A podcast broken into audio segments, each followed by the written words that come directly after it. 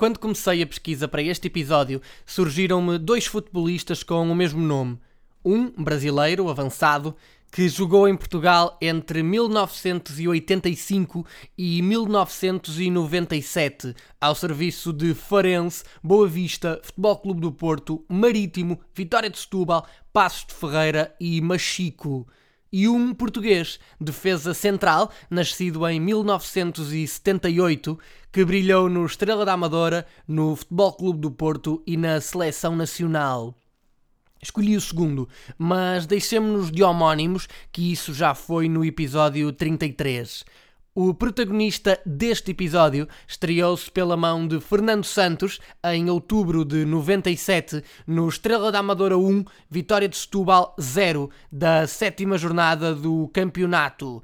Uns meses mais tarde, em maio de 98, assinou o primeiro golo e logo frente ao Benfica, quando os encarnados perderam por duas bolas a zero na Reboleira.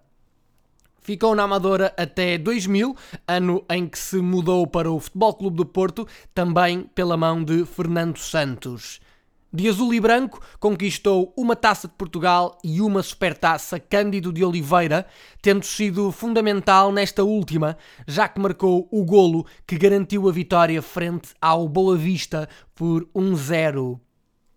Saiu em 2002, rumando ao Deportivo da Corunha, onde teve uma expulsão caricata na meia-final da Liga dos Campeões, precisamente frente ao Futebol Clube do Porto, e passou ainda pela Juventus, onde terminou a carreira.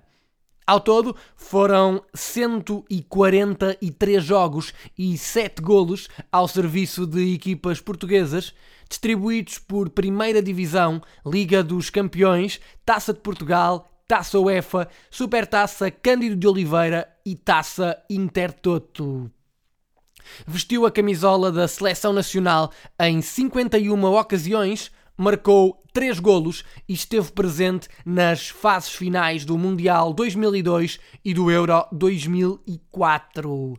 Falo de Jorge Andrade. Eu sou o Paulo Freitas e este foi o quadragésimo episódio do podcast No Mundo dos que são grandes. Até breve.